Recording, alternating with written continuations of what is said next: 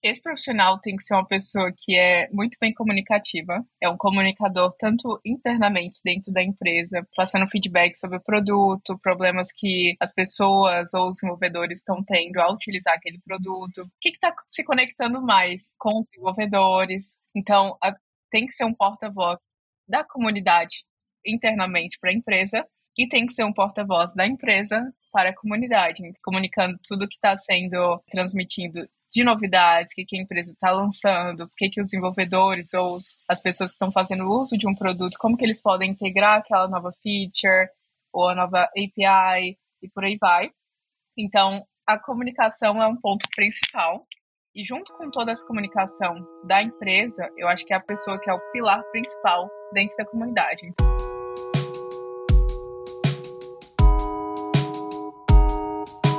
Esse é o Freecode Camp em português. Eu sou a Aniel da Carla e juntos vamos conhecer as histórias de desenvolvedores nesse mundão afora.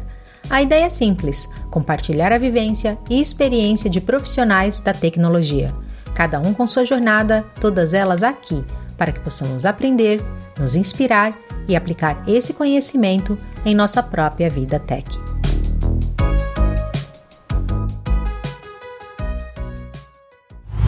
E eu tenho a honra de conversar hoje com a multipotencial Daniela Passos. Com origem em marketing e estratégia de mídias sociais, a Daniela realizou uma transição de carreira para o mundo do desenvolvimento de software, trazendo uma combinação única de habilidades que poucos possuem. Ela acumulou mais de sete anos de experiência como full stack marketer, passando por indústrias diversas como blockchain, cinema, beleza e moda. E atualmente a Dani tem um papel crucial como Head Developer Relations na Hashnode, onde não só fortalece a comunidade de desenvolvedores, como também atua como ponte entre a empresa e a sua comunidade global. Dani, é um prazer imenso receber você aqui conosco hoje. Muito feliz de estar aqui com você e super agradeço o convite. Uma pergunta que eu faço de abertura é a seguinte: como que você explicaria a sua profissão para uma pessoa que não entende nada na área? Essa é uma ótima pergunta, tá? Tipo, e é uma coisa que eu sempre fico me perguntando, porque é assim que eu vou na casa, sei lá, dos meus pais, da minha família, e as pessoas que não estão na nossa área, assim, ou não entendem, vamos falar assim, além do básico de tech, é sempre um desafio. Então, vamos dizer assim, se eu estivesse explicando para minha avó, é, eu faço marketing, ou seja, promoções é, para desenvolvedores, e eu uno esses desenvolvedores em uma comunidade ao redor de uma tecnologia, onde eles podem tanto trocar experiências é, construir projetos juntos ou novos aplicativos, websites juntos, participar de desafios, ou seja, os nossos amados hackathons, e também conseguirem conhecer e se conectar mais a fundo comigo, representando o time que está representando ali uma tecnologia de onde eles fazem parte naquela comunidade. Talvez seja uma, uma explicação que vai meio que tipo englobando várias coisas, mas eu sinto que é muito importante, principalmente, dar um highlight, né, uma ênfase nesse ponto sobre a comunidade que é onde a gente realmente está ali se conectando, educando e criando junto com os desenvolvedores que estão ali com a gente. Eu sou fascinada por comunidades porque, na verdade, o ser humano ele está sempre con buscando conexões. A gente não é nada sozinho. A gente precisa estar tá sempre se conectando. Então, quando eu fiquei sabendo dessa profissão, eu falei assim: nossa, isso é muito legal. Porque, ah, inclusive, na área de tecnologia é onde tem os maiores avanços de compartilhamento de coisas, tanto disponibilizando recursos gratuitos quanto ajudar quem está perdido. A tecnologia ela avança a partir da comunidade, então ter pessoas que estão cuidando disso eu acho maravilhoso. Com certeza. E até pensando assim, tipo, até no iníciozinho, antes de eu entender o que era tecnologia, DevRel, etc. Eu lembro, assim, nos nossos, vamos dizer, 13, 14 anos, a comunidade que tinha por trás do, do Tumblr, ou até por trás do Instagram, por trás da, de várias plataformas que te ensinavam como fazer alguma coisa, e você aprendia através delas, aí conseguir algum tipo de conhecimento, é, conseguir entender mais sobre o plugin, sobre algum snippet de código. Então, querendo ou não, a gente sempre precisa, e como ser humano tem essa necessidade de estar junto ali, é, e tá trocando experiências, ensinando uns aos outros. Então, eu sou apaixonada, fascinada por isso também. E com certeza é um dos pontos que me atraiu justamente para essa profissão. E antes da gente mergulhar um pouco mais na parte de Dev Relations, eu queria dar um passinho para trás e entender como que você entrou nessa área, porque eu acredito que o caminho que te trouxe até aqui é algo que vai ser muito interessante a gente discutir, porque é muito diverso. Passa, pessoal, passa por vários lugares. Com certeza. Então, você quer que eu comece do começo do começo? De onde você quer que eu comece? Vamos, vamos começar aqui. É, pelo que eu entendi, você começou com marketing e depois você trouxe desenvolvimento aqui. Você uniu essas duas frentes, que, é, poxa vida, talvez para muitas pessoas seja até considerada opostas, com né? Certeza. Não, você trabalha com marketing, você trabalha com programação. E aí você trouxe. Então, como foi que você migrou do, do marketing para desenvolvimento? Por que, que teve essa mudança? A gente pode começar por aí. Fechado.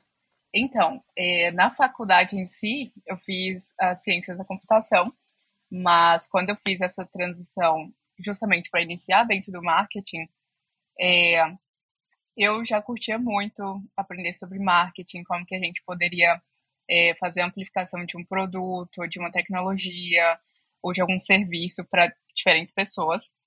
E isso é uma coisa que me atraiu muito desde antes de eu começar a ciência da computação. Então eu comecei a fazer alguns freelas, entender já na minha adolescência como que isso funcionava. E aí depois de formada, eu tive uma conexão ali para trabalhar com a Reebok já nos Estados Unidos. Meu irmão foi para os Estados Unidos e aí me levou junto, já tinha essa conexão porque eu fazia CrossFit, que antes era uma empresa da Reebok. E eles me puxaram justamente para a área do marketing deles. E aí lá eu consegui aprender muito mais, aplicar diversos conteúdos, diversas é, skills que eu juntei, né, é, desde a adolescência. E nos meus últimos anos, assim, morando em Nova York, veio algumas oportunidades para trabalhar em startups. E aí eu ficava, cara, mas a gente poderia criar uma API, criar uma SDK, uh, ah, para poder ampliar o alcance da nossa tecnologia para diferentes desenvolvedores, poder integrar diferentes produtos ou empresas existentes. E aí eu comecei a ver essa conexão de como que eu poderia juntar a parte do desenvolvimento, que eu tinha aprendido milhões de anos atrás, naquela época, é, com marketing. E aí eu fui é, desenvolvendo isso nas empresas que eu estava trabalhando.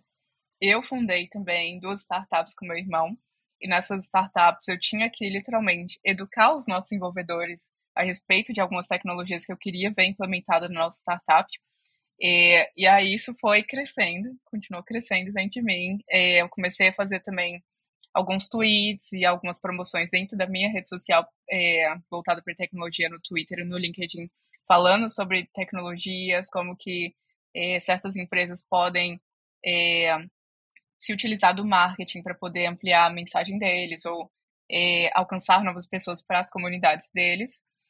E é, há três anos atrás eu recebi alguns convites de empresas, né, porque eu já estava trabalhando dentro da blockchain, na Web3, e eles estavam procurando justamente por isso, uma pessoa para fazer educação de desenvolvedores. É, e como que os desenvolvedores poderiam utilizar daquela tecnologia é, para construir diferentes aplicações na época em vídeo. E aí eu fiz toda a parte de developer education para eles, construindo guias, é, workshops, bootcamps, é, montando hackathons também, que foi muito legal, muito legal e participando de diferentes conferências. E desse meio tempo eu tive também a oportunidade de fazer essa atuação educando pessoas, é, mas não pessoas, mas organizações. Na época eu fazia vários workshops para governos na Europa. E acho que o meu highlight foi para o governo de Amsterdã, que eu tive que dar uma palestra para eles, assim, uma sequência de palestras que durou duas semanas, foi enorme. Mas você que deu as aulas ou você estava organizando para outros profissionais? Foi, eu tive que organizar e dar as aulas, é, representando uma, startup que eu tinha também com meu irmão, mas também com alguns outros parceiros voltados para o metaverso. E isso foi muito legal. E conforme eu estava fazendo isso, montando guias, tentando tipo realmente faz, facilitar o onboarding das pessoas, né? É, essa porta de entrada, eu fui literalmente amando todo esse processo e foi algo que foi super legal. Então, foi uma trajetória que deu um zigue-zague ali, tipo, entrando no marketing, tipo, vai e volta para desenvolvimento, mas eu acho que tudo meio que somou muito para pro background que eu tenho hoje, sabe? É, se você não tivesse conhecimento de marketing, você não conseguiria ligar isso com desenvolvimento ou sofreria muito, né? Calha que quando chega essa necessidade de criar alguma coisa, você já tinha consolidados conhecimentos de marketing e consolidados hoje de desenvolvimento também. Só que assim, você falando esse, esses desafios todos, eu falo assim, nossa, é muito trabalho. É muito trabalho. Eu é, acho que precisa ter uma, uma noção de organização, assim, muito forte, né? Você se considera uma pessoa organizada? Como. Cara, muito. Já interromper muito. Eu acho que até hoje também, é, na empresa que eu tô atuando, a Hashnode, é, eu sempre tento estar um pouco, um passo à frente, montando todos os processos, como que isso vai ser escrito, como que isso pode ser documentado, porque eu acho que, assim, com tantas coisas que estão acontecendo, tanto no meu dia a dia no trabalho, quanto no, na vida pessoal, se eu não me organizo, não tem como andar, sabe? Tipo, meio que perco a cabeça que não, não tem condições. Então, eu tento sempre documentar tudo muito certinho. Uma das plataformas que eu amo e uso é o Notion para isso. Inclusive para poder compartilhar os docs, montar tudo. Você usa também? Eu uso o Notion acho que desde 2018, Olha, eu, tô eu acho. Viu? E aí, assim, quando, quando eu preciso acalmar, assim, ah, eu tô muita coisa na minha cabeça, falar, ah, deixa eu arrumar meu, deixa eu mudar meu workspace aqui. Aí eu abro o calendário, abro o meu Notion, vou organizando as coisas, mas eu não uso Notion para tudo, eu faço uma combinação de Notion com o Google Calendar. Mas o Google Calendar tu usa para tipo organizar as suas tarefas no dia a dia ou só como tipo lembretes e para meetings, assim, no geral? Eu uso o Google Calendar para eventos, por exemplo. Eu tive essa reunião com você hoje. Eles vão estar tá lá. Mas eu não vou colocar tarefas no Google Calendar. Não, não faz sentido ele não ter uma gestão boa. Então, para isso, eu uso o Notion e os sistemas de recorrência que ele tem quando necessário. E eu adoro poder clicar e marcar feito. Eu também. E agora, assim, porque antes você tinha que usar, você tinha que usar várias fórmulas para criar subtarefas. E agora eles têm subtarefas. Enfim, quando o Notion manda as newsletters deles, eu estou sempre lendo tudo. Ai, que eles estão fazendo. Só falta fazer a certificação deles, que eu estou adiando para fazer, que seria ótimo se eu fizesse. Muito legal. Eu acho que eu uso o Notion e o Google Calendar da mesma forma que você. E, de vez em nunca, eu seto alguns lembretes de, tipo, isso precisa ser feito, tem que completar isso hoje, etc., no Google Calendar. Mas eu tenho, assim, um planner para toda semana, o que eu tenho que fazer hoje, o que eu tenho que organizar para a próxima semana. Então, é, eu uso muito isso. E, tipo, um sistema realmente, as checklists, né? Que você clica lá, tá completo, bonitinho, para você realmente conseguir ter noção do que, que você está fazendo, o que, que você precisa executar, o que, que você deixou de fazer. Eu acho que é muito importante, essencial. E aproveitando ainda, sabendo um pouco mais sobre organização, porque pode não ser diretamente relacionado à tecnologia, mas todo mundo que estiver gerenciando o projeto precisa ter o mínimo de organização, né? Você falou que você tem o seu planner semanal, e aí você vê o que você faz hoje. Como funciona? Você, no final do dia, você vai lá e checa, ou você faz isso todo o primeiro passo? Eu tenho as minhas suspeitas, mas eu queria saber quais são os momentos de checagem. Olha, a minha primeira checagem do dia é quando eu realmente começo o dia, e aí eu vejo, tipo, ok, é, essas são as prioridades que eu tenho para hoje, ou tarefas que eu agendei para fazer hoje. É, dentro dessas tarefas eu vou completando, dando feito, ou colocando algumas notas do que, que não foi completo, e movendo elas para um dia que realmente eu vejo que vai ser completo. E, e dentro disso, eu acho que assim, eu checo de novo no início da tarde, ou conforme eu vou completando as coisas, e no final do dia também eu tenho que dar um check de tipo, ok, isso não foi completo, vamos realocar para amanhã.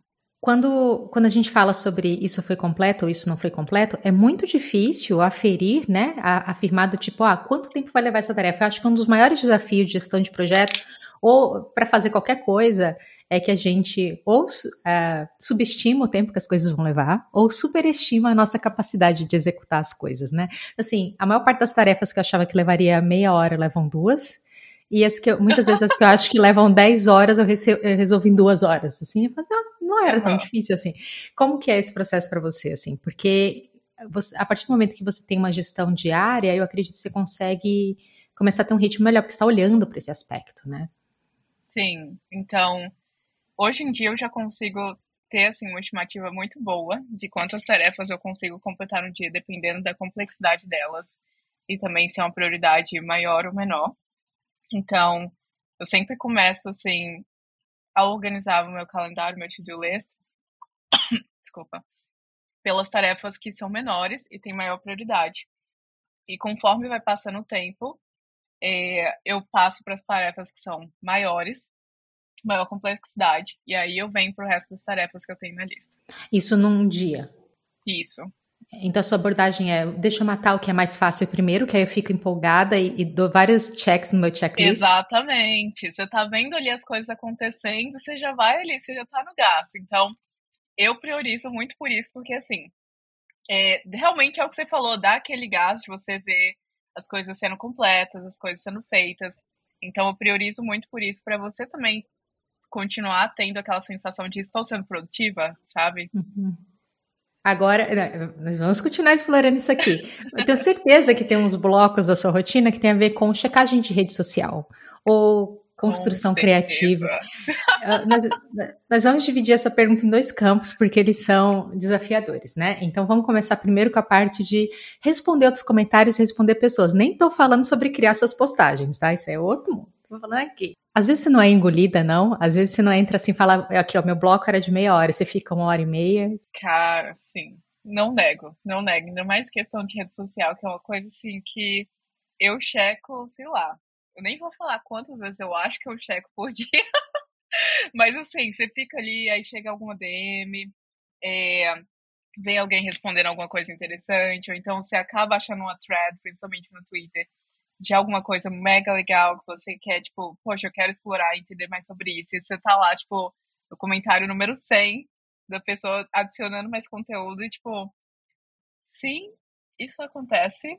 É, mas eu tento ser o mais controlada possível. Realmente, eu tenho blocos, assim, no meu Google Calendar também. Tipo, ok, vamos engajar com as pessoas, sei lá, pela Hashnode, ou vou engajar com as pessoas pela minha conta pessoal, para poder ter um pouquinho mais definido e eu conseguir tentar controlar também o tanto de tempo que eu passo online, sabe? Tipo, principalmente navegando nas redes sociais, e só, tipo, dando aquele browsing aleatório sem propósito, sabe? É, é, é, desafiador. E aí você recebe as mensagens, e vamos supor que é um. Pensando assim no GTD, Getting Things Done e coisas desse tipo, você recebeu alguma coisa tipo, isso aqui vai demorar. Como que você incorpora isso no seu sistema? Por que, que eu estou fazendo essas perguntas, pessoal? Só para dar contexto. É, a Dani trabalha com cultivo de comunidade e essa questão de estar tá presente e responder às pessoas é algo muito, imagino que é um aspecto muito importante do seu trabalho. Sim. Uh, se há alguma coisa que eu consigo resolver na hora, eu realmente entro ali de, de cabeça e vou tentar resolver com a pessoa, solucionar algum problema que está acontecendo. Se é algo que vai demorar muito, eu peço para a pessoa realmente, tipo, olha, é, recebi sua mensagem, estou ciente disso e volto para você né, em tal período. Tipo, eu me dou um período e deixo a pessoa saber também que vai demorar, sei lá, algumas horas ou um dia, dois dias, para eu poder conseguir voltar ali e dar atenção ou solucionar aquele problema, se, principalmente se tiver outras pessoas envolvidas. Então, eu tento ser o mais responsível possível mesmo que, mesmo que eu tenha que falar para alguém que, tipo, olha, eu tô ciente, mas não vou conseguir responder agora, ou preciso conferir internamente para poder retornar para você. Então, uma das coisas que eu odeio, tanto receber quanto, tipo, deixar alguém esperando, é literalmente deixar a pessoa esperando. Eu acho que isso, se você está cultivando a comunidade, é uma das coisas mais injustas que você pode fazer, porque alguém está ali é, querendo se conectar com você, querendo solucionar alguma coisa que está acontecendo. Então, o mais transparente que a gente pode ser e o mais atencioso, literalmente, o melhor. É, a comunidade ela é construída a partir de confiança, né? Um dos princípios de construção de comunidade. Então, se você tem uma quebra de confiança, você não vai conseguir construir ela de novo, porque a pessoa já te deu uma oportunidade ali. Então, é uma, é uma situação delicada, tem que ser feita com sensibilidade. O que liga para um outro ponto que eu queria falar, que não tem a ver com a organização, mas tem a ver com cultura, né? Você fez projetos na Europa, você fez projetos nos Estados Unidos. Hoje em dia você está uh, aonde? Nos Estados Unidos ou no Brasil? Nos Estados Unidos. Nos né? Estados Unidos, nos Estados Unidos, isso. isso. Uh, como que você, como foi para você se ajustar num contexto multicultural, né? com relação a expectativas, organização, até mesmo como se encara compromissos, né? Você lembra como foi esse processo de adaptação para você? Cara, lembro. Eu acho que o mais difícil para mim foi realmente me ajustar a primeira vez nos Estados Unidos. Eu tava, sei lá, com 18 anos, literalmente, quando eu mudei, tipo, pra ficar. É... E eu ainda não estava acostumada com todo o ritmo, principalmente acelerado, que tem em Nova York, né? Em questão de cultura, cobrança, correria de trabalho. Então, eu tinha noção de como era, mas não na prática. Então, foi, alguma, foi uma coisa que me pesou muito. Eu demorei, custei, assim, para aprender a entrar naquele ritmo. É, principalmente em relação a entregas aceleradas, tá sempre ali, eventos rolando na cidade, assim como geral, seja na vida pessoal ou no trabalho toda semana. Então, é muita correria. Um, e quando eu mudei para Europa, eh, eu morei na Europa mais ou menos três anos e meio, até novembro do ano passado. É, em qual país ou em múltiplos países você morou? Foram em múltiplos países. Eu iniciei na Alemanha, depois eu passei um bom tempo em Barcelona, e eu também passei um bom tempo na Lituânia. Então, são países que têm culturas completamente diferentes. E, assim, é, foi um choque enorme. Eu estava acostumada já, acostumada com aquela correria dos Estados Unidos. É, vamos fazer isso, vamos fazer aquilo. E, literalmente, assim, a cidade inteira naquela cultura da correria. Então, ninguém tem muito tempo para nada. A priorização do trabalho. Na Europa, de como geral, é, é uma cultura muito diferente em relação à priorização de trabalho, priorização da sua saúde, saúde mental, etc.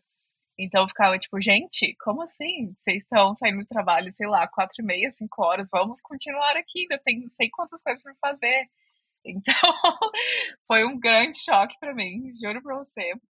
É, e principalmente na Lituânia, é, em questão ao verão, que é o que está rolando agora aqui no hemisfério norte, a galera termina o trabalho, faz o máximo ali para poder terminar o trabalho o mais cedo possível e ir para o parque, ir para um lago e conversar com os amigos. É, que era literalmente um conceito que não era tão conhecido assim na, na minha vida em Nova York. Sabe? Tipo, literalmente era trabalho, trabalho. Numa fase formativa sua, dos 18 até. Quantos anos você ficou lá? Cara, eu fiquei lá até os 26. 6 ano passado, aquelas calculando. Uma fase formativa sua, uma fase na qual você estava ainda é, entendendo como trabalhar, né? E você aprendeu a ficar assim, focada no trabalho. Aí você vai para um lugar que a cultura é diferente. Deve ter sido um grande aprendizado. Foi um grande aprendizado, foi muito legal, assim, realmente poder entender os dois mundos, até porque se você quer trabalhar com Developer Relations, essa área de você entender um pouquinho mais sobre a cultura, é, como que certas pessoas funcionam, como que eu posso organizar um evento, vamos dizer, na Alemanha, qual a diferença, qual horário é, é melhor organizar esse evento. Todos esses componentes que parecem ser coisas pequenas, no final fazem a diferença, sabe? Principalmente se você quer é, causar um impacto em uma certa cidade, quer construir um evento maior, como que você pode se utilizar desse conhecimento que você tem de uma certa cultura para poder fazer isso acontecer. Mas como você adquire conhecimento? Você, na sua opinião, você tem que morar no lugar? Porque foi isso que você fez, você foi morar lá, né? Geralmente é isso que acontece. Uh, o Dev Relations, ele vai para o local e aí ele se insere na cultura, é assim? Me explica um pouquinho. Eu acho que sim. Eu acho que para o Dev Relations que pode fazer isso e tem essa autonomia é ótimo, porque você consegue ter um entendimento muito mais é, aprofundado de uma certa cultura. Por exemplo, se a sua, a sua empresa quer trabalhar e tem um foco ali inicial nos Estados Unidos, é importante que você entenda a cultura de um certo lugar, é, quais são as áreas, quais que são, onde que estão essas pessoas, para você de fato conseguir trazer um sucesso e conseguir alcançar os objetivos que sua empresa tem. Então, se você tem essa possibilidade de fazer isso, eu super recomendo, mesmo que você diga que vai morar duas semanas num certo lugar, é importante. E eu acredito que hoje em dia muitas das empresas que têm um time de DevRel é, estão dispostas literalmente a levar você para eventos, é, te introduzir ali num certo é, ambiente que é diferente do seu.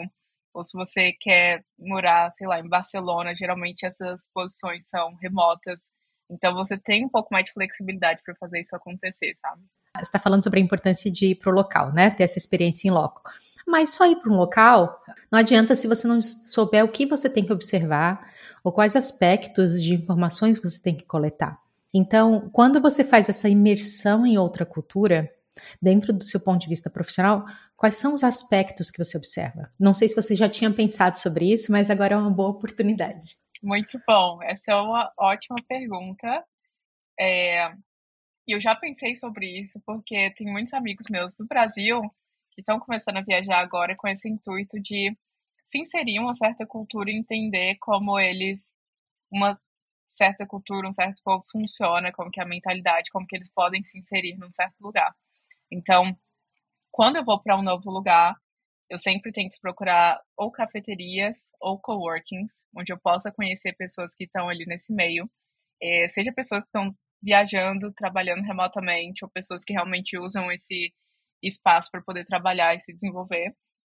É, tento me conectar com essas pessoas, entender o que, que elas estão ali, é, como que é a carreira, como que é qual que é tipo o dia a dia das pessoas que trabalham é, em Barcelona, como que essa pessoa se integrou, o que ela acha ótimo, o que ela não gosta, é, quais que são o tipo de meetups, né, os eventos da comunidade que eles indicam para eu poder com, é, comparecer, conferir, me integrar um pouco mais. Então, eu acho que literalmente tendo uma experiência que é um pouco mais de tipo, como que eu posso me sentir um local e como que eu posso me integrar rápido nessa cultura através de você conhecendo uma pessoa que já está lá.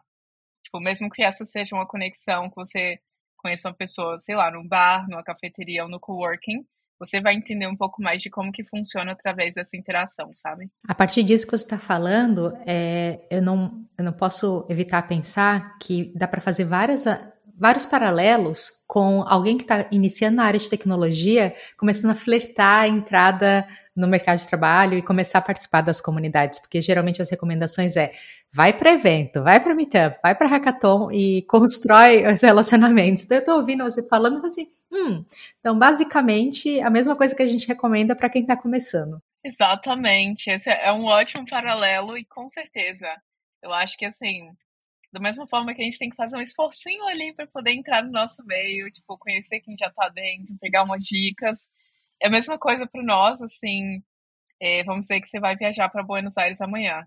Como que eu me integro na cultura local? Como que eu posso fazer uma conexão, conhecer algumas pessoas, quais que são meetups, eh, os eventos que têm mais valor, o que, que eu vou me interessar mais, onde que eu posso contribuir um pouco mais para a cultura local e através disso você conseguir é, estabelecer alguns paralelos com o que você já conhece e que como que aquela experiência ou os conhecimentos daquela experiência podem contribuir para a sua jornada ou para os seus eventos, vamos dizer assim. E se permitir se surpreender também, né? Porque muitas vezes a gente quer se preparar demais e aí quer cobrir todas as possibilidades, e às vezes o que a gente precisa fazer é só se expor e, se, e descobrir coisas novas, né?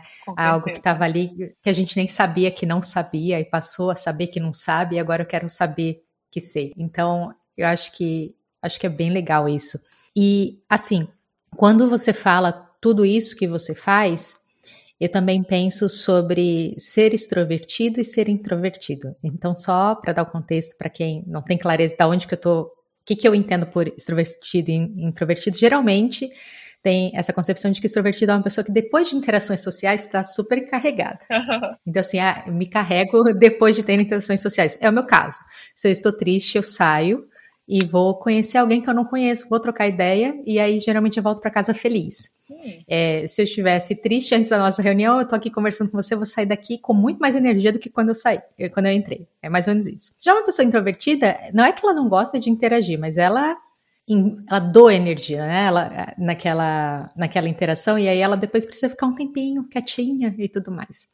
Bom, dado esse contexto, é, Queria saber duas coisas. Uma, você se vê mais como introvertido ou extrovertido, ou você não gosta de rótulos, também pode ser uma opção. E se você acredita que essa profissão que você é, que você trabalha, ela serve para os dois perfis. Porque pode ter muitas pessoas que ouvindo aqui Pode ter pessoa que tá ouvindo aqui falando, não, olha, a Dani é toda desenrolada, sabe todas essas coisas, eu sou de boinha aqui, essa profissão não é para mim. E de repente não é. Então vamos ouvir a Dani, vamos saber o que, que, que, que Dani acha. então, o que, que você acha que eu sou? Dani, eu não sei, porque assim, olhando, você parece ser bem extrovertida. Só que eu conheço muitos introvertidos que enganam muito bem. Então, eles estão lá, eles se preparam, tudo, e aí depois eles precisam só pegar um livrinho, ficar quietinho no cantinho. então, eu sou uma pessoa 101% introvertida, mas tem aquele contraponto. Eu acho que, assim, é, junto com o que você falou das explicações sobre o que é um e o que é outro, tem também o fator de quão confortável você se sente com uma pessoa. É, você já tinha vários backgrounds, vários contextos sobre você, então já tava tipo, ok, vamos que vamos. Um, em conferências, em meetups, geralmente eu tô, tipo, sempre me coloco bem aberta. É, então eu tenho mesmo essa cara, assim, o jeito de todo mundo achar que eu sou 100% extrovertida. Um, eu diria que sim, Developer Relations é uma profissão para os dois campos, principalmente tendo tantos developers, né, tantos desenvolvedores que são super introvertidos e literalmente muitas vezes não gostam mesmo desse fator de querer interagir pessoas novas. Eu gosto. Um, mas realmente tem esse fator da, da recarga, né? Para mim, a minha recarga geralmente é, é ficar quietinha, assistir uma série, ler livros e uma coisa que eu faço bastante, assim, questão de me recarregar energeticamente é correr, é fazer yoga, é criar conteúdo, tipo, poder me conectar com o outro lado da comunidade que realmente está ali para poder se divertir, vamos dizer. Um, então, tem sim esses dois fatores e essa, essa concepção que eu sou super extrovertida. O que eu entendo, que eu, eu sinto que eu realmente pareço ser, mas eu tenho o lado introvertido, assim, internamente. Mas sim, eu acho que é uma profissão que vale para os dois. Mas se você é introvertido e, e até mesmo extrovertido, você precisa estar tá sempre ali disposto a estar tá ajudando as pessoas, estar tá se conectando com as pessoas, conhecer pessoas. Então, é um ponto que você tem que estar muito ciente, porque é um dos pilares, literalmente, essa interação que a gente tem com a comunidade. É, eu acho que o papel de escuta, né, é algo muito importante, aliado com a organização. Vamos, vamos pegar esse, isso uhum. aqui e pensar um pouquinho. Qual que é o perfil de um, um DevRel? Assim, o que, que se espera dele? O que, que se espera desse profissional? Esse profissional tem que ser uma pessoa que é muito bem comunicativa, é um comunicador tanto internamente dentro da empresa, é, passando feedback sobre o produto, problemas que as pessoas ou os desenvolvedores estão tendo ao utilizar aquele produto, é, o que está tendo mais reasoning, assim, que as pessoas estão. O que está se conectando mais com os desenvolvedores. É, então, a, tem que ser um porta-voz da comunidade internamente para a empresa e tem que ser um porta-voz da empresa para a comunidade. Então, comunicando tudo que está sendo é, transmitido de novidades, o que, que a empresa está lançando, o que, que os desenvolvedores ou os, as pessoas que estão fazendo uso de um produto, como que eles podem integrar aquela nova feature ou a nova API e por aí vai. Então, a comunicação é um ponto principal. E junto com toda essa comunicação da empresa, eu acho que é a pessoa que é o pilar principal dentro da comunidade. Então, como que a gente pode é, compartilhar conhecimento entre nós, o que, que você está construindo, como que eu posso ajudar no seu projeto, é, você precisa de um time, que você já conheceu pessoa tal, então é aquela pessoa que faz a conexão também dentro da comunidade, é, gera alguns eventos, seja Twitter Spaces, seja um podcast, seja um workshop, uma meetup, então é um porta-voz em todos os sentidos, e junto com isso, a pessoa tem que amar criar conteúdo, é, a parte da criação de conteúdo, acho que vem tanto dos dois lados, da empresa e da comunidade, porque você tem que estar sempre é, criando um conteúdo que é educacional, vai trazer valor para as duas partes, ou seja, para a empresa, para poder estar literalmente transmitindo quais são as novidades, o que está rolando na comunidade, etc. E para a comunidade em si, que é como que eles podem é, utilizado a tecnologia da empresa para poder criar alguma coisa lá na frente. Então, eu acredito muito nessa parte das ativações dentro da comunidade com eventos é, e a comunicação em si, né, conectando todo mundo que tá, faz parte do grupo. e da ação que a gente tem, o poder que temos dentro da empresa, que é realmente passar esse feedback sobre o produto, criar novas ações e a comunicação dentro da empresa em si com o público. Esteja preparada para as perguntas de follow-up, que são várias. Vamos primeiro delimitar quem que é essa comunidade. Eu acho que seria legal a gente deixar mais claro, porque eu identifiquei aqui mais ou menos dois públicos. Seria uma espécie de. Tem a comunidade que é o público que faz parte da empresa, então ali algo interno e todas as atividades que você faz, e a comunidade de usuários da ferramenta dessa empresa, que aí são os, os, seguidores e tudo mais. E na verdade, toda organização exponencial tem que ter essa parte de cultivar a comunidade, senão não funciona. Eu entendi correto? São esses dois públicos? São esses dois públicos, uh, tanto os usuários em si, quanto das pessoas que constroem novas ferramentas em cima daquela das ferramentas eh, oferecidas para a empresa. Então, sim. E aí, quando você, quando você fala assim, aqui nós temos essa nova API que dá para usar, você estava se referindo a estar ali na fronteira, né, na, escolhendo as ferramentas e conversando com os desenvolvedores da empresa para vocês fazerem inovação ali dentro e mudar?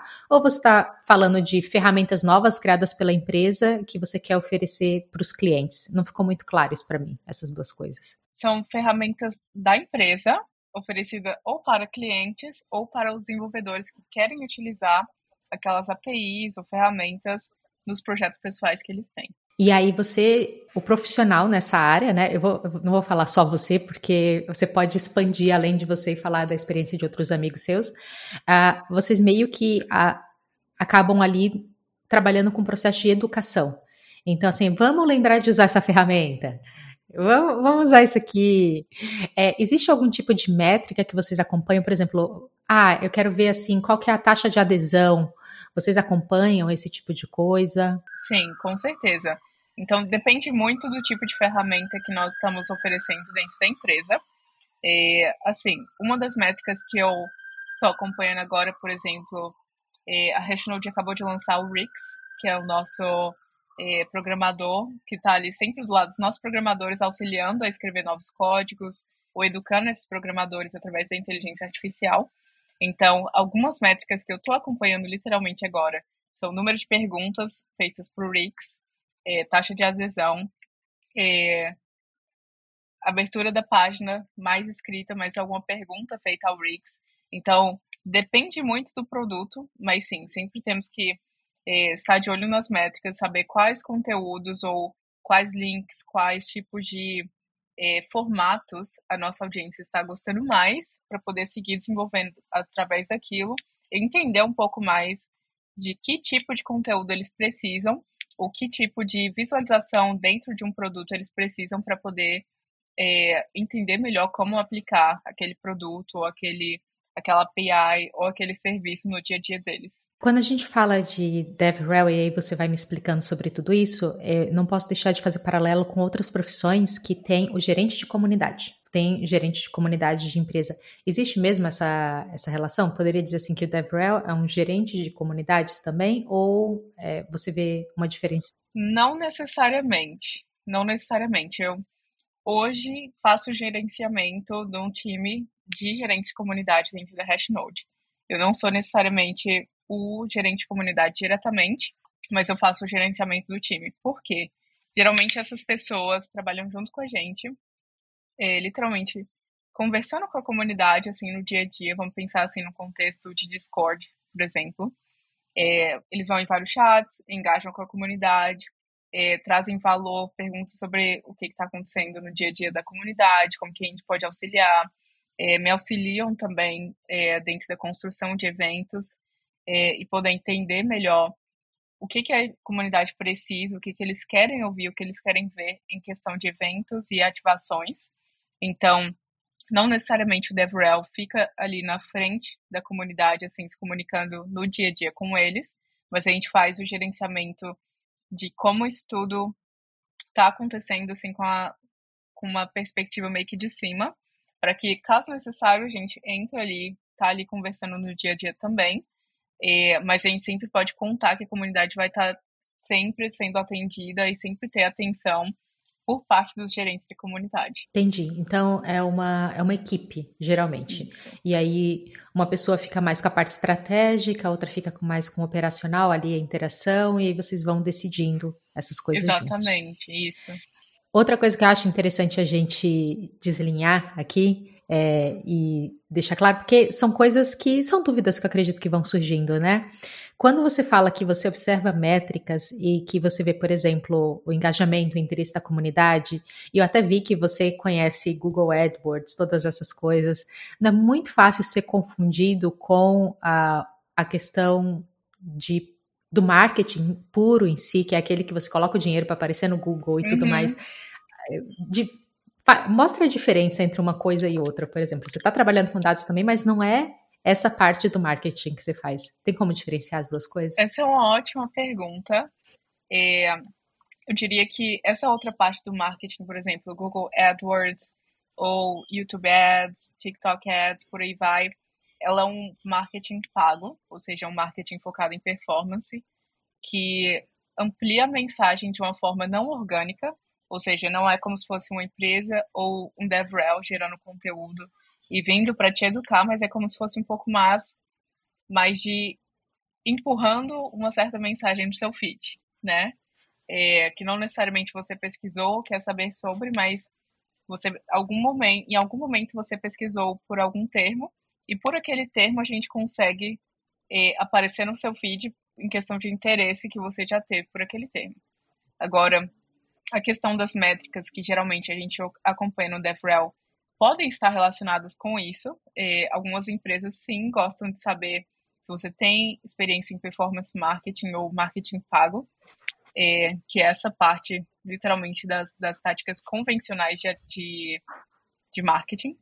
Uh, ou se você realmente manja ali de como que você pode gerar um conteúdo orgânico, trazer valor e ter amplificação da comunidade de uma forma assim, tipo, uma pessoa curtiu, a outra pessoa curtiu, acaba aparecendo no seu feed, porque você também tem interesse nisso. Então, é algo mais orgânico, mais real, eu diria. Então, eu aconselho que principalmente essa parte orgânica, real, e de gerar um conteúdo bom, um conteúdo de valor, criar muitos vídeos legais e um conteúdo que tanto entretenha quanto também gera valor e conhecimento para a comunidade é muito mais forte do que um anúncio aparecendo no seu feed do Instagram, no seu feed do Twitter, que às vezes, muito, muitas vezes você só vai bater o olho e tipo, ah, é um anúncio, passou, sabe? Então, é muito importante você tentar entender os dois, mas quanto mais você conseguir é, entender e ter conhecimento sobre como gerar um conteúdo bom e de valor, melhor. E agora a pergunta polêmica. O DevRel precisa ser, de uma certa forma, uma espécie de influencer? Porque quando você fala ah, tem que criar conteúdo engajante e tudo mais. Talvez muitas pessoas estejam se perguntando: nossa, eu preciso ter milhares de seguidores para poder me juntar a essa área, eu preciso já ter criado um monte de coisa. Pode ser super honesta, é por aí o caminho? Não, eu diria que não. E é, muitas vezes eu fico um pouco meio cética quando a pessoa tem muitos seguidores e às vezes está ali só jogando os conteúdos só para poder tentar viralizar, mas não falando exatamente sobre nada. Então, eu acredito que o DevRel tem que ser uma pessoa que não necessariamente precisa ter muitos seguidores. Eu valorizo pessoas que tenham uma, rede pessoal e tentem colocar conteúdo, fazer testes, etc., porque eu acho que isso é importante do ponto de vista pessoal também. Um, mas não necessariamente tá ali tentando ser um influencer, tentando ter 500 mil seguidores no Twitter, principalmente, que é o que a gente vê na tecnologia, né? Mas eu acho que é importante colocar conteúdo, compartilhar conhecimento e tentar literalmente ensinar as pessoas de uma forma pessoal, não necessariamente vindo da sua empresa sobre algum assunto. Então, eu acho que isso é muito importante tanto para você é, ter essa experiência consigo mesmo e também para as empresas conseguirem ver o seu perfil ali, como, como que é o seu portfólio, sua maneira de se comunicar, como que você se expressa, como que você aparece num vídeo. É, você é uma pessoa, tipo, literalmente amigável? Será que você não é amigável? Será que você consegue se comunicar? Será que não? Então, eu acho que são pontos que sim são importantes, mas não necessariamente você tem que estar ali tentando ir atrás dos seus primeiros mil seguidores, etc. Eu acho que gerar valor não necessariamente é, precisa ser traduzido em relação a números, sabe? Perfeito, perfeito. Gostei, me senti mais empolgada agora. Tá vendo? Estou mais motivada. Espero que você ouvindo também esteja mais motivado ou motivada. e vamos conversar um pouquinho sobre o processo de formação de um DevRel. Porque eu entendo que o que aconteceu contigo foi muito orgânico. E faz soar é, eu sei que não é isso, tem, eu, eu vi é, tudo que você criou e tudo mais, assim, eu sei que você tem uma bagagem, assim, de estudos enorme, mas faz soar que tudo foi acontecendo muito naturalmente, aí, ah, tô aqui. e eu estava até conversando sobre isso numa outra entrevista, que quando a gente já passou pela nossa história, a gente vai falando sobre ela como se tudo já tivesse sido organizado e as, as decisões foram muito lógicas, elas foram acontecendo e tadã, estou aqui. E, e, não, não foi desse jeito, teve muitas dúvidas, muitas coisas. Enfim, eu queria falar um pouquinho sobre o que, que uma pessoa, então alguém, um dev que está te ouvindo e fala assim: não, quero começar a desenvolver as habilidades para poder trabalhar com isso. Né? Que tipo de habilidades essa pessoa tem que desenvolver? Legal. É, a gente pode, se você quiser, a gente pode dividir por campos, porque acredito que são vários. Então, você pode pegar um, a gente aborda. Vamos de campos, olha. Primeiro campo é literalmente se aprofundar em uma ou mais linguagens de programação. É, o Free Code Camp, por exemplo, tem vários é, projetos que você pode entrar no website, aprender, tentar codar junto. Então, é uma plataforma muito legal para poder começar e ter essa, essa bagagem também, conseguir desenvolver projetos para o seu portfólio pessoal. Junto com esses projetos, eu sempre recomendo você ter um, um blog, de preferência na Hashnode, né? É, compartilhando conteúdos. então, compartilha sobre o seu conhecimento, compartilha sobre algum API legal que você aprendeu sobre, que você integrou no projeto, como que foi a integração dela, como que você recomenda outros desenvolvedores a integrarem uma certa API, uma certa tecnologia, ou construir um projeto, organizar um projeto, por aí vai. É, junto a isso, você fez o seu blog post, aprendeu sobre uma tecnologia, vamos de Twitter, vamos no LinkedIn, compartilhe uma thread, um, tweet, um post sobre como que foi aquele processo para você, sempre tentando gerar aquele conteúdo como se você já estivesse trabalhando na empresa, mesmo que essa empresa seja você, sabe? Então, gerando valor para outras pessoas, marcando essas tecnologias, literalmente como se você estivesse já ensinando uma outra pessoa como que ela pode eh, aprender junto com você ou como é que ela pode ver aquele seu guia educacional, caso você tenha ido um pouco além ali do blog post para poder aprender junto. Então, sempre estar compartilhando o que você aprendeu com outras pessoas, construindo em público é uma coisa que eu acho muito importante também. Então, se colocando eh, à frente, colocando o seu conhecimento ali para fora, para poder, para que outras pessoas podam, possam aprender com a sua jornada também. Eu acho que isso é um ponto principal e algo que eu valorizo muito e que eu sempre recomendo para alguém que esteja começando nessa área. Eu acho que esses são os dois pontos principais. E aí vem a parte é, realmente da tecnologia, de você aprender um pouco mais sobre programação.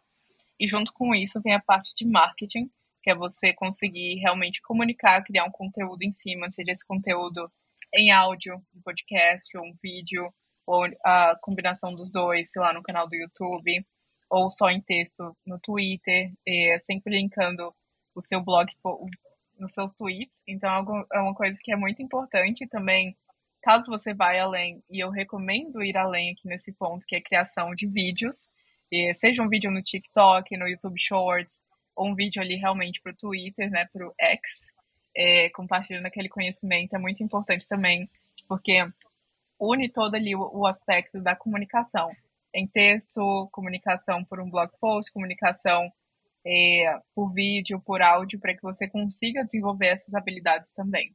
Então, com isso e com o feedback que a comunidade vai te dar em cima é, do post que você escreveu, dos tweets ou do post no LinkedIn, Instagram e por aí vai, você vai conseguir ter ali a união que eu chamo que é a parte do product, que o DevRel tem que ter a, a combinação com o desenvolvimento, o time de engenharia, marketing e produto, e você vai ter ali o feedback da comunidade em relação a como que aquilo eh, impactou eles, se foi algo positivo, se ficou, ficaram algumas dúvidas, porque em cima disso você vai ter o feedback ali em cima daquele produto, ou seja, o blog, o post do blog que você criou, para que você consiga iterar e sempre estar tá um passo à frente, criando conteúdo de mais e mais valor para sua comunidade, que lá na frente é algo que você vai conseguir aplicar também no seu dia a dia como DevRel. Seja trazendo esse feedback do produto para o conteúdo que você criar para sua comunidade ou para a comunidade da empresa, também vai ser sua, ou para o produto em si, é, trazendo feedback do que pode ser melhorado, o que, que pode ser, é, o que está gerando bug, o que está gerando dúvida, para ajudar na documentação, para ajudar é, na criação de um changelog e por aí vai. Então, essa parte, principalmente da, da, do aprendizado de uma tecnologia e do compartilhamento com a, dela com uma comunidade é muito importante. Nessas frentes que você falou e você comentou sobre aprender ali, criar, construir em público, é esse o termo, né? Construir em público. A vergonha ou perfeccionismo, ou a palavra que você quiser, é uma coisa que muitas vezes bloqueia. Mas é, é literalmente isso, realmente a gente não, não pensa no tanto de benefício que compartilhar pode ter para nós, né? E às vezes, como um desenvolvedor que está, às vezes, estudando, começando ali na carreira, acha aquela profissão DevRel super legal, mas, tipo, como eu chego lá, e às vezes fica, cara, eu tenho que publicar esse projeto, mas aí vai ficar, vai ficar exposto para todo mundo, e fica aquela coisa, aquele estigma na cabeça de, tipo, será que eu faço isso? Mas os lados positivos de você realmente ir à frente, colocar um projeto em público e pedir feedback para as pessoas, nunca vai tirar uma coisa negativa para você. São sempre ou pessoas já adeptas, aguardando seu projeto, aguardando um app que você está escrevendo, é, codando, né? É, para poder utilizar, já forma uma comunidade ali em torno de você. Então, sempre os lados positivos são maiores do que negativos e às vezes até pelo double work, né? Às vezes você deixa um trabalho, às vezes tem que fazer mais trabalho, trabalho dobrado. Então, é melhor você estar sempre se comunicando e literalmente ter essa, essa postura proativa e ativa, né? Literalmente, de tá ali, olha, galera, isso aqui tá acontecendo, isso aqui tô, tô fazendo isso, tipo, que como vocês acham que é a melhor forma de integrar tal, etc. Então, tanto num lado de você como uma pessoa que já está num time, ou uma pessoa que está ali se comunicando com a comunidade, querendo saber mais sobre as melhores formas de fazer uma coisa X ou Y, sempre vai gerar muito lado positivo e sempre vai ser muito benéfico para sua trajetória. Voltando aos blocos principais, você tinha falado sobre a parte do, do construir em público, você falou sobre o marketing, e dentro do marketing você falou sobre uh, o que eu entendo que, na verdade, você estava falando sobre o linkar todas as suas redes, certo? Tem algum terceiro ponto ou são esses dois core principal para e desenvolvendo as habilidades do DevRel? Eu acho que, como um terceiro ponto que não deixa de ser importante, é participar de meetups, né? É, se, entrar e de cabeça mesmo. A gente já falou várias vezes aqui, até se você está indo numa cidade nova, se joga mesmo, se apresenta, treina sua apresentação, o que, que você faz, o que, que você deixa de fazer, com qual tipo de pessoa você quer se conectar.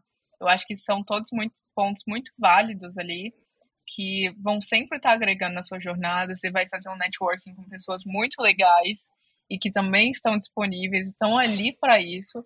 Então, participar de eventos, se puder participar de conferências e estar tá sempre se colocando à frente mesmo para poder conhecer pessoas novas é, e se conectar com elas a um nível mais a fundo, caso seja possível.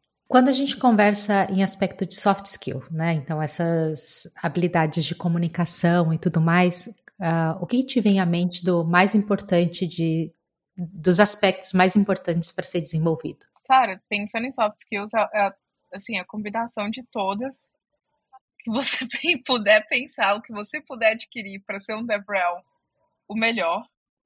Mas eu diria que ali a possibilidade de você ser um team player, né? É, conseguir se conectar com as pessoas do seu time, ou seja, através de comunicação, através de uma personalidade que seja amigável, que seja ali culturalmente um feed. Espero, né, para sua empresa. É, você conseguir ouvir as pessoas, é, ser uma pessoa que seja um bom ouvinte, conseguir compreender, dar um tempo da pessoa falar e conseguir trabalhar isso dentro da sua realidade, seja ali em questão de você gerando conteúdo, seja da sua empresa, como que ela se porta ali para o público, ou seja, como você consegue transmitir o que, que uma pessoa falou para a sua empresa. Então, assim, eu acho que em questão de soft skills, eu diria que assim, o que mais você puder trabalhar e conseguir adquirir durante a sua a sua vida no geral, é, tanto para a sua carreira de DevRel quanto para o futuro, é muito importante. Principalmente em questão de você estar tá se conectando com a comunidade, você estar tá se aprofundando ali. Então, eu acho que assim, é inegavelmente para mim assim, o que você puder fazer melhor. Ouvindo você falar me fez pensar bastante sobre essa questão de desenvolver nossa habilidade de comunicação, tanto falada quanto escrita, e também a capacidade de conseguir chegar no ambiente e entender qual é a melhor postura. É, em inglês tem esse termo read the room, que é a capacidade de ler qual a necessidade do ambiente e saber quando ficar calado, quando se comunicar. E eu acredito que essa é uma habilidade muito importante, uma soft skill importante. Até com esse ponto que você falou de ler o, read the room e realmente ouvir, conseguir compreender mais, você consegue trazer tipo toda essa essa vibe de tipo como que eu posso solucionar um problema, como que eu posso acalmar uma pessoa. Então, é, toda essa parte do solucionamento de problemas, é, dentro de soft skills também, que é uma coisa que você vai estar sempre batalhando ali, dando suporte na comunidade, tentando, tipo, beleza, isso está acontecendo, qual a melhor forma de abordar um assunto tal. Então, por isso que a gente sempre comunica, assim, é, quanto mais você puder ler o, o Read the Room, é, entender o ambiente, com quem você está se comunicando, qual a melhor forma de se conectar com a pessoa, é, em questão de energia também, tipo, o que, que você tem que estar tá trazendo num certo ambiente melhor. É, essa questão de energia é interessante porque às vezes você precisa eh, assumir uma postura mais centrada, porque aquele ambiente pede isso. Outras vezes você precisa ser a pessoa que vai deixar as pessoas mais confortáveis. Então você tem que ser mais descolado, de certa forma, dependendo do contexto, para deixar a pessoa à vontade. Eu acho, acho interessante isso. Bom, então a gente conversou sobre tudo que se espera de um developer relations, e isso pode ser muito assustador, né? Pode ser assustador tanto por diversos motivos. Um, para quem está começando ainda está aprendendo programação e tem que aprender várias outras coisas. Mas também pode ser algo que possa trazer muita esperança, muito interesse para alguém que está fazendo uma transição de carreira. E de repente uma pessoa que já desenvolveu muitas outras habilidades e vai conseguir entrar nessa área. Então pode ser assustador, pode ser empolgante, dependendo da nossa experiência de vida, mas pode ser recompensador também. Que, onde está minha pergunta aqui, né? Onde está? Tem alguma pergunta aí, Leandro? Me conta, por favor. É inegável que se tem que dedicar muito, requer muita dedicação de horas, de estudo, é, de capacidade mental e criativa. Por quê? Por que entrar nessa área, Dani? Por que se tornar um developer relations? Cara, se você ama pessoas, né? Tipo, ama pessoas, e se você ama entender novas tecnologias, e principalmente se você gosta de ensinar as pessoas sobre coisas novas dentro do meio de tecnologia ou não. Agora eu tô vendo muitas profissões como Developer Relations, mas em outros setores também, que eu acho muito legal. Mas se você realmente tem essa vontade de ensinar e educar outras pessoas, eu acho que essa é a profissão perfeita porque você vai estar tá conhecendo gente nova, você vai estar tá se colocando na frente, tendo a oportunidade de, de ensinar pessoas, seja de um para um, ou seja, nós duas aqui, ou de um para vários, ou seja, um bootcamp, workshop, onde várias pessoas podem atender, se conectar com você, enviar perguntas e, e aprender coisas novas junto com você. Então, é uma coisa muito legal, para mim é, é, algo muito recompensador é, ver desenvolvedores ou pessoas que eu ensinei é, sobre algo de programação, algo de blockchain, ou algo sobre alguma API, integrando aquilo e ficando muito feliz assim com o projeto, alguma coisa que eles construíram e eu consegui até ser uma usuária do produto dele, do produto deles. Então, para mim é algo muito recompensador é, ajudar as pessoas a irem do zero ao 100 ou solucionar alguma dúvida que era um blocker, é, uma pedra no caminho delas para elas poderem construir alguma coisa. Então, é algo que eu amo. E, e se você for uma pessoa que ama, literalmente, educar outras e se conectar com outras, eu tenho certeza que vai amar também. Eu adoro quando é, eu consigo chegar num momento com a pessoa que eu estou entrevistando que toca no assunto que a pessoa é muito apaixonada, porque ela quase sai da cadeira, os olhinhos brilham assim, e transpõe a tela, transpõe a distância de países e dá para notar a sua paixão por isso agora. E, E dá para notar que é uma paixão em diversos campos, que é uma paixão pelo ensino, uma paixão por fazer diferença na vida das pessoas, a paixão por conhecimento. Eu acho que, de certa forma, para mim a mensagem que fica é se você quer fazer um pouquinho parte da história das pessoas, se você gosta de fazer parte da história de outras pessoas. Isso. Você quer ter um dedinho ali, conseguir contribuir, mesmo que seja um 0,5%, é, com certeza é um do, do, uma das profissões que, para mim, até hoje, foi mais recompensadora em questão de ver isso acontecendo e ver as pessoas conseguindo é, caminhar a partir dali, sabe? Então, eu amo. Agora vamos partir para um campo mais de curiosidade sobre essa profissão. Algum, algumas coisinhas assim, só para a gente é, continuar se aprofundando um pouco mais. Teve alguma situação assim que foi totalmente inesperada que aconteceu com você, com, como Deborah, que você teve que se virar nos 30 para ali para resolver e quando você resolveu, você ficou assim, não acredito que eu consegui resolver tá. isso. Uh, eu acho que muitas vezes em conferências sempre vai ter alguma coisinha ali que, tipo, meu Deus, como que está acontecendo? A última vez que isso aconteceu foi no IF Berlin, é uma conferência da rede Ethereum em Berlim que rolou, acho que há dois anos atrás. E eu lembro que, assim, um dia antes eu fui chamada para poder participar da conferência e eu tipo, fui convocada, né? Nem chamada, convocada para participar da conferência. Comprei o voo, tive que sair. É, eu tinha essa conferência tinha uma em, logo em seguida. Então, eu participei do IF Berlin, fiquei três dias na cidade, assim, já cobrindo é, o nosso stand, sozinha, assim, meio que chovendo, aquela coisa, assim, foi o caos. Deu tudo certo no final, tendo que fazer o gerenciamento do hackathon, várias coisas ao mesmo tempo. E a conferência que eu tinha em seguida era em Amsterdã, e assim, saí do IF Berlin já com a mochila, né? Aquela bem vibes mochilo, mochileira. É, fui para o aeroporto. Assim que eu cheguei no aeroporto, recebi um e-mail falando que o voo tinha se cancelado. E aí eu fiquei tipo, cara, e agora? Eu tinha confirmado palestra, tinha confirmado workshop, tipo, várias coisas no evento seguinte, que era, tipo, na manhã seguinte, eu tava lá à noite. Aí eu falei, cara, eu preciso estar tá aqui. E eu sou aquela pessoa que, tipo, cara, eu prometo uma coisa para você, vai acontecer, não importa como, vou estar lá. Então, comecei meio que a dar uma pirada e, assim, tinha vários desenvolvedores mandando mensagens, super animados, não sei o que, com várias perguntas para fazer para mim lá no, no evento seguinte. Eu pensei, cara, vou comprar outro voo, chegarei lá. Não tinha nenhum outro voo até o final da semana. E eu precisava estar lá no dia seguinte. Eu, cara, como que eu vou chegar lá? Procurei ônibus, não tinha ônibus. Tinha trem. Eu paguei, acho que, sei lá, três vezes o valor de um voo no trem. É, e passei literalmente a noite, assim, das nove até as seis da manhã, viajando de trem. Tive que trocar de trem três vezes. Quando cheguei lá no, no outro evento, já fui direto pro evento. Já bem modo zumbi. É, tinha palestra já para dar, tinha vários desenvolvedores no stand esperando, então foi um momento que eu fiquei tipo assim, cara, não acredito, não acredito que eu consegui chegar, mas tipo, caraca, como que isso tudo aconteceu no dia que não pode acontecer, sabe? Em menos de 24 horas, sem, sem notice, sem alerta, sem nada, só, só rolou, mas graças a Deus deu tudo certo mitos ou equívocos que as pessoas geralmente cometem é, com relação à sua profissão?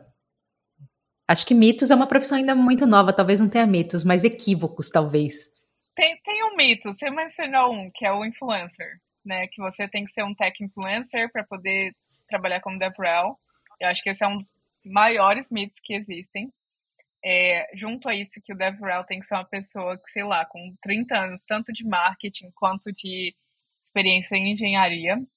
É, às vezes, deixa eu ver o que mais. Essa parte do influenciador é sempre uma das que mais me pegam, que eu fico tipo, cara, como assim? É, que o DevRel é necessariamente o community manager, também é um bom ponto, porque não necessariamente é a mesma relação de um para um.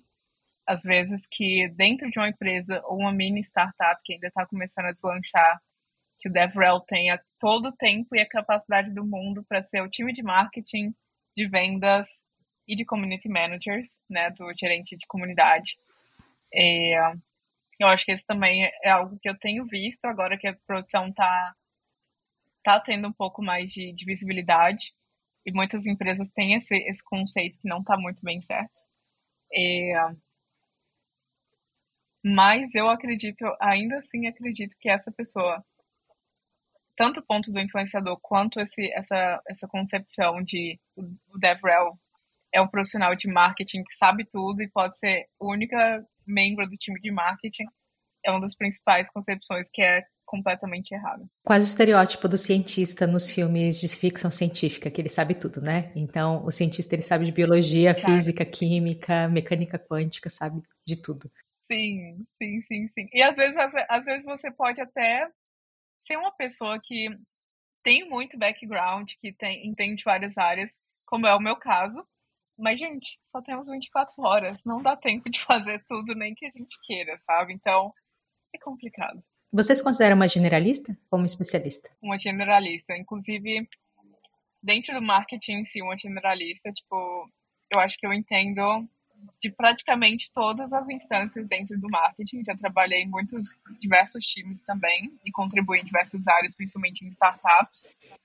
É, eu acredito que hoje em dia, pelo menos ao meu ver, os profissionais que são um pouco mais generalistas é, conseguem contribuir, principalmente, muito mais para startups do que os especialistas. Tipo, power statement, mas eu acho que é, é muito real isso. a capacidade, sabe, de você conseguir atuar e contribuir, usar diversos é, chapéus dentro de uma, empresa. Se você tem um campo de conhecimento maior e entendimento, principalmente aplicável, ou já dentro de um background, é muito mais fácil de você conseguir replicar ou aplicar ou trazer ideias novas do que você só ter um, um conhecimento super especializado numa área só. É muito interessante. Eu tenho. Eu quase esqueci de fazer essa pergunta para você, porque não, não, é uma obrigação fazer essa pergunta, mas eu tenho feito bastante nas outras, porque eu tenho recebido convidados que são generalistas apaixonados e convidados que são especialistas apaixonados. e aí é muito legal ver essas diferenças. Assim, ah! e... e todo mundo lutando pela sua. eu acredito. ai, ai. O que, que você considera ser uma relação genuína com a comunidade? Uma relação genuína. Como que você define genuíno? Algo que você sente que é real. Então a gente pode substituir a palavra de genuíno por real. Como você sente, como você consegue perceber que você alcançou uma relação verdadeira com a comunidade que você está gerenciando? Eu acredito que quando eles me veem como um igual, e não necessariamente quando eles me colocam, vamos dizer, num pedestal. É, eu vejo que enquanto eles estiverem ainda tendo essa visão minha que, tipo, ela representa 101% a empresa, ela não liga pra gente, ela só tá aqui para poder encher a gente de, de sei lá, é, mensagens promocionais, etc. Essa relação ainda não tá acontecendo. Então, o máximo que eu consigo ser vista por eles como uma pessoa igual, como alguém que ele, ele é o que você falou lá no iníciozinho. A confiança né, que eles podem ter em relação a mim, é, mesmo que eu faça parte da empresa, mas eu tô ali para eles, é o que vai fazer aquela relação ser autêntica e mostrando para eles que eu me importo com eles estando ali, é, com os outcomes, né, o que eles vão gerar a partir daquela conexão, aquela interação, é, para que a gente possa ter essa relação literalmente de transparência e honestidade uns com os outros, sabe? Você já recebeu alguma vez de alguma das comunidades que você gerenciou um feedback assim que te marcou? Que ficou assim, nossa, isso aqui eu vou levar para a vida ou eu vou começar a praticar isso agora? Uma das comunidades que eu faço parte, que eu inclusive até hoje sou apaixonada é, e que eu colaboro muito para o desenvolvimento dessa comunidade, é o Boys Crypto Club, que apesar do nome de Boys, é uma comunidade focada em mulheres, então foi uma coisa meio que gerada por um meme, Boys Crypto Club.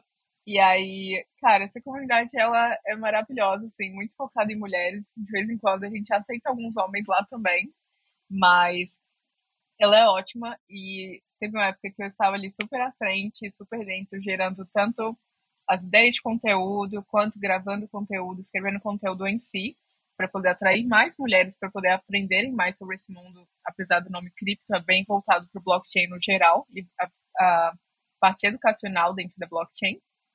E eu auxiliava muitas mulheres ali no meio, e eu cheguei a mentorar algumas também, que foi muito legal. E eu lembro de uma especificamente que me deu um feedback, assim, que eu fiquei meio que emocionada no, no, durante os bons dias. Que, cara, era o sonho dela aprender um pouco mais, para poder conseguir uma vaga de emprego naquele meio. E depois, acho que de dois meses mentorando ela, estando ali com ela é, duas vezes por semana e estando junto ali durante o processo dela, é, meio que fazendo esse papel de community manager, mas eu também fazia algumas mentorias é, no one-on-one, né, individualmente. Ela conseguiu uma vaga e me contou realmente que foi essencial para ela estar ali comigo em questão de motivação, inspiração, é, realmente mantendo ali o progresso dela em dia, é, conseguindo conectar elas com fazer um networking, né, com diversos membros da comunidade, é, conseguindo ali fazer a integração dela na comunidade em si, para que ela pudesse se desenvolver mais, contribuir mais, conseguir aplicar as, as, as habilidades que a gente estava aprendendo ali na mentoria dentro do dia a dia da comunidade. Então, foi algo assim, um exemplo dentro de muitos que eu fiquei assim, cara, é, eu fiz meu papel, sabe? Eu estou conseguindo fazer tudo certinho, senão eu não tinha contribuído para essa pessoa, é, para a jornada dessa pessoa. Então, foi algo muito benéfico e eu fico muito feliz que tenha acontecido. Ah, eu já fiquei super feliz com a sua história, só de ouvir. Eu imagino que deve ter sido algo muito especial para você. É, e é muito bacana quando a gente tem a oportunidade de impactar positivamente a vida das pessoas.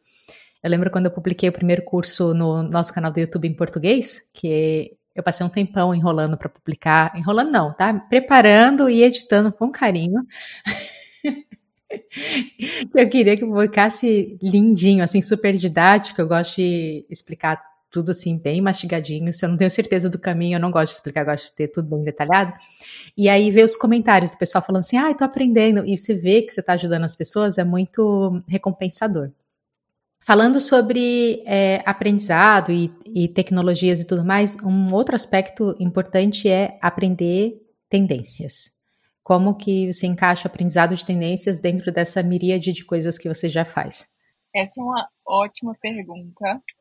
E eu diria que para mim é um pouco menos complicado fazer parte da Hashnote, né? E diariamente, assim, duas ou três vezes por dia, eu tô ali no nosso feed, dando uma olhada, lendo artigos novos, vendo o que, que saiu, o que, que não saiu, é, ou sobre quais tópicos a nossa comunidade está publicando mais artigos, ou fazendo mais perguntas, ou engajando um pouco mais. Então, para mim, isso se torna um pouco menos complicado e um processo menos. É, passo menos tempo dando aquele browse na internet, né? Tipo, navegando sem propósito, tentando encontrar alguma coisa interessante. Então, isso se torna mais fácil. Mas juntamente a isso, eu também navego muito no Twitter, assim, diariamente. Você sabe, nós nos comunicamos por lá. Mas é, navego bastante lá para tanto poder entender mais sobre o que, que o meu círculo está falando um pouco mais, ou o que, que a comunidade de assuntos, por exemplo, é, dentro do React, JavaScript, Python, o que está rolando no mundo da blockchain, inteligência artificial, e o que está saindo de fato ali de, em questão de novidades. Então, dentro dessas duas redes, principalmente a Hashnote, se torna muito mais fácil para mim ali no dia a dia. Que leva a pergunta, é, nós estamos aqui ainda na sessão curiosidades, tá? É que aí eu vou intercalando perguntas engraçadinhas com mais profundas. Quantas horas por dia você trabalha? Que pergunta. Tocou na ferida agora, porque tem dias que eu literalmente fico entre 8, 9, 10 horas online, trabalhando e editando coisas. Tem dias que um pouco menos, tipo 4 a 5 horas. Mas, assim, é, tem também esse fator que eu mencionei anteriormente, que eu tenho que ser uma pessoa muito reliable, né? Que, tipo, cara, se eu prometi que vai rolar uma coisa, eu não deixo as pessoas na mão e eu tento completar, assim, no máximo, do máximo, para que a pessoa tenha ali, sei lá, um resultado, eu possa partir daquilo que eu produzi para outro resultado que eles tão, estejam produzindo. Então, eu tenho que ser muito reliable e eu não deixo as pessoas na mão, então isso acaba que às vezes eu fico um pouco mais e eu não importo necessariamente disso, porque não são tantos dias assim. É, mas, em média, né, vamos falar assim, abrangendo tudo, entre 5 a 7 horas por dia. Ufa! Pequenos prazeres do dia a dia do trabalho, pequenas coisinhas assim que te trazem muita satisfação.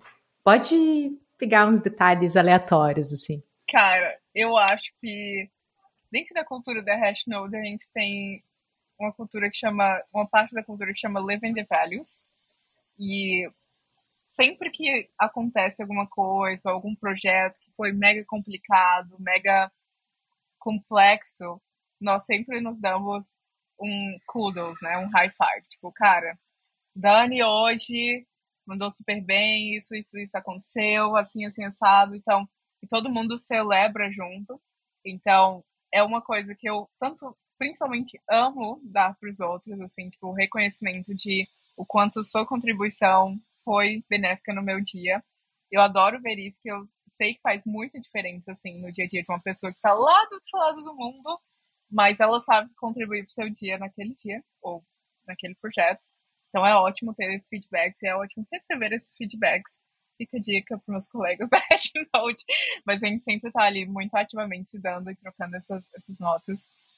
É, eu diria que também sempre dou uma corridinha assim no meio do dia é, sei lá, entre uma reunião e outra, se eu não corri, principalmente se eu não corri de manhã, para poder dar aquela recarregada nas energias, dou um pause, bloqueio um tempo, vou para a rua para poder aproveitar um pouco do tempo também, conseguir olhar uns cachorrinhos andando, é, ver o sol, o sol batendo, céu azul, então é ótimo.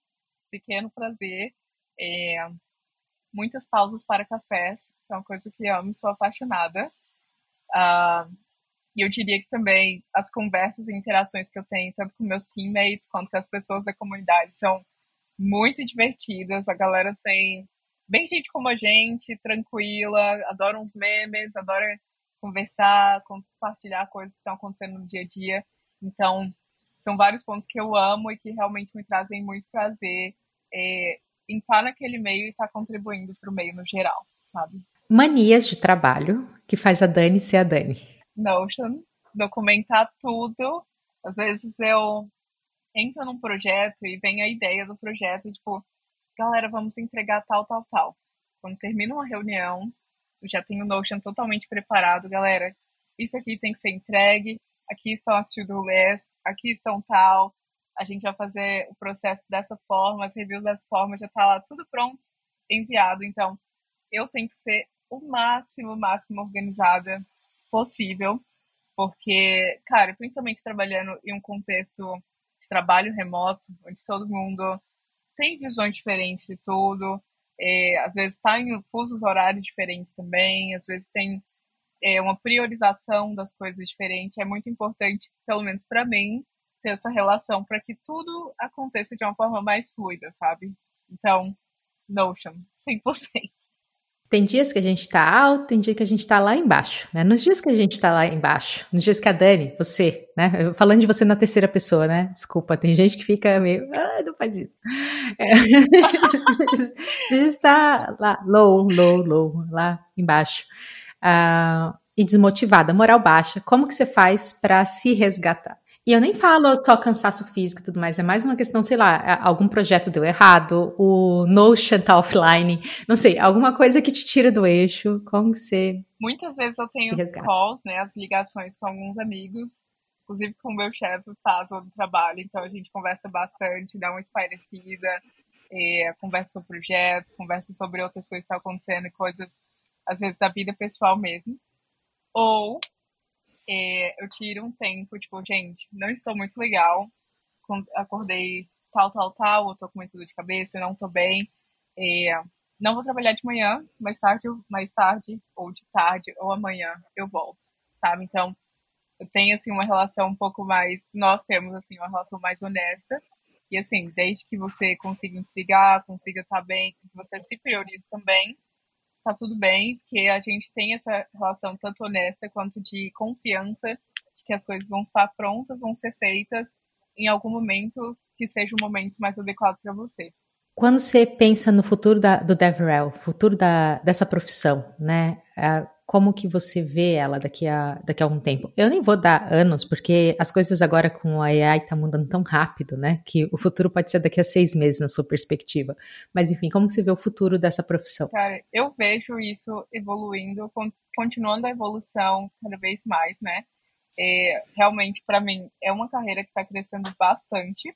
É, então, traz benefícios tanto para o time de produto de uma empresa, quanto para o time de desenvolvimento e quanto para o time de marketing. Então, ter essa habilidade que nos próximos anos a gente vai ter a inteligência artificial dando suporte cada vez mais, é, oferecendo mais possibilidade de criação de diferentes formatos para a educação de uma comunidade, é, diferentes plataformas para que a gente possa ativar e gerar eventos, gerar uma interação com a comunidade também.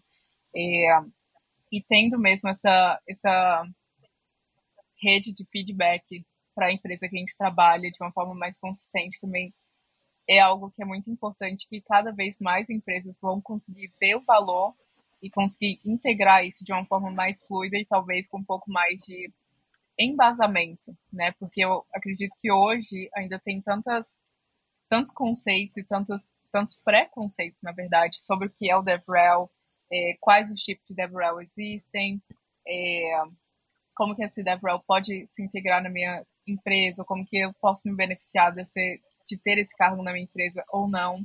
Então, ter um pouco mais de consistência em que tipo de empresa os DevRels são, é feito o onboarding de DevRels, né? Quanto também em novidades em questão de o tipo de conteúdo, formatos, quantidade de conteúdo também que a gente vai conseguir colocar para a comunidade e formas de interação que a gente vai poder gerar para a comunidade. Às vezes temos muitas ideias, por exemplo, gerar um game, é, criar uma interação ali gamificada ou uma coisa mais interativa que as pessoas podem estar aprendendo juntas, que pode ser gerado por um DevRel ou construído por um DevRel, mas que a gente ainda não tem tanta capacidade para fazer isso em questão de demanda, tempo, mas que eu acredito que lá na frente isso vai ser um pouco melhor e mais fácil de acontecer. Conselhos para as pessoas que te ouviram até agora, disseram assim: ok, estou convencido, vou seguir essa trilha aqui, começar a começar a explorar essa possibilidade, né, como um possível emprego, uma possível ocupação, um caminho profissional. O que, que você falaria para essas pessoas? Primeiro, conecte-se com a gente, né, tanto Free Code Camp quanto comigo, quanto com a Hashnode. E tenho certeza que em todas as comunidades vocês vão ser muito bem-vindos. E desde então, a partir desse momento, o todo o conhecimento que você já tem de tecnologia, de desenvolvimento, de alguma relação com esse meio, compartilha com a comunidade, é, cria um blog, cria um canal no YouTube, cria um podcast, desenvolva suas redes sociais para que você possa estar ensinando mais pessoas e contribuindo para a jornada de outras pessoas e tendo a contribuição na sua jornada também tanto profissional quanto do tipo de conteúdo que você pode colocar à frente ou em público para a sua comunidade pessoal mesmo, né? Não necessariamente você precisa estar criando uma comunidade para uma empresa, mas eu acho que no início todo mundo está contribuindo para a sua própria comunidade e assim vai ser por todo o tempo, a partir do momento que você começa a colocar conteúdo para fora, né? E compartilhar com as pessoas.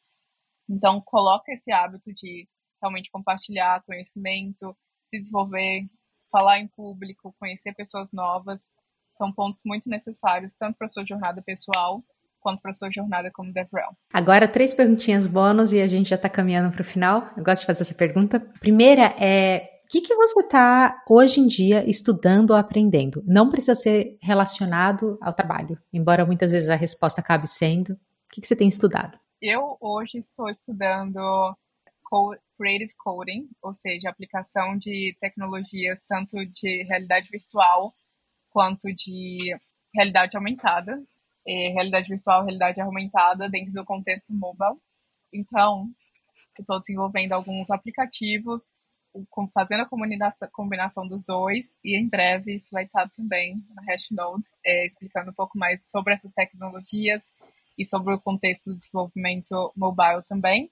Mas até com, com em perspectiva do Apple Vision Pro e outros óculos de realidade aumentada, eu tenho visto o benefício de já estar um pouquinho à frente e entendendo um pouco mais esse tipo de conteúdo para poder é, gerar experiências tanto para minha comunidade ou para outras comunidades também. Você é uma criadora, mas você é, em essência, também uma professora, e professores têm que ser muito, bom, muito bons aprendendo. Como você gosta de aprender? Eu gosto de aprender na prática. Não sou a pessoa que fica muito tempo assim lendo manuais. Sim, eu leio documentação, principalmente assim as partes de que vão ser aplicáveis no, em certo contexto, um certo produto que eu estou construindo. Mas para mim, questão documentação vem número um e acho que em segundo, terceiro vem é, vídeos no YouTube. Amo, adoro, sempre aprendo muita coisa por lá. em terceiro, vem blog post de pessoas que já construindo, construíram alguma coisa que tem relação ao que eu estou construindo, alguma tecnologia que eu estou integrando. Eu gosto de saber um pouco mais sobre como que foi a integração, qual foi a jornada deles, quais foram pontos de dificuldade, como que eles superaram isso e como que eles aconselham a gente a superar isso também. Então, eu acho que assim é, é uma coisa um pouco mais assíncrona mesmo, tipo, questão de pegar botar a mão na massa, ver na documentação, integrar alguma coisa, ou então, tipo, ok, ver algum tutorial no YouTube, algum vídeo sobre alguma tecnologia legal no YouTube, tentar integrar, e depois em um blog post, aprender um pouco mais sobre a experiência, com a experiência de outra pessoa. Adorei isso, é, é, é, é bem é bem integrado, né? Tudo. Tu, tu, tu, tu, ligando os pontinhos. Você já deu algumas dicas sobre esse assunto e a última pergunta é quais hábitos, rituais você tem cultivado ou tentado cultivar na sua vida para aprender a desligar. Então, independente se está trabalhando 7 horas, 10 ou 12, eventualmente a gente precisa conseguir se desligar do trabalho e recarregar nossa bateria. Então, o que, que tem funcionado ou você tem tentado fazer funcionar na sua vida? Então, para mim, esse ponto de descarregar é muito importante, primeiramente, né? Senão é muito fácil hoje em dia é, eu chegar a um ponto que eu estou assim, overworked, trabalhei demais e estou ali ultra mega massa decarregada no meio da semana. Então, alguns passos que eu tomo para poder evitar isso, ou tentar um pouco sanar isso, né? É cozinhar. São, é um ponto que eu amo e é um ponto que me força a me desligar do celular. Tipo, você não tem como você ficar ali, né, mexendo e estando mexendo, sei lá, colocando a mão na massa.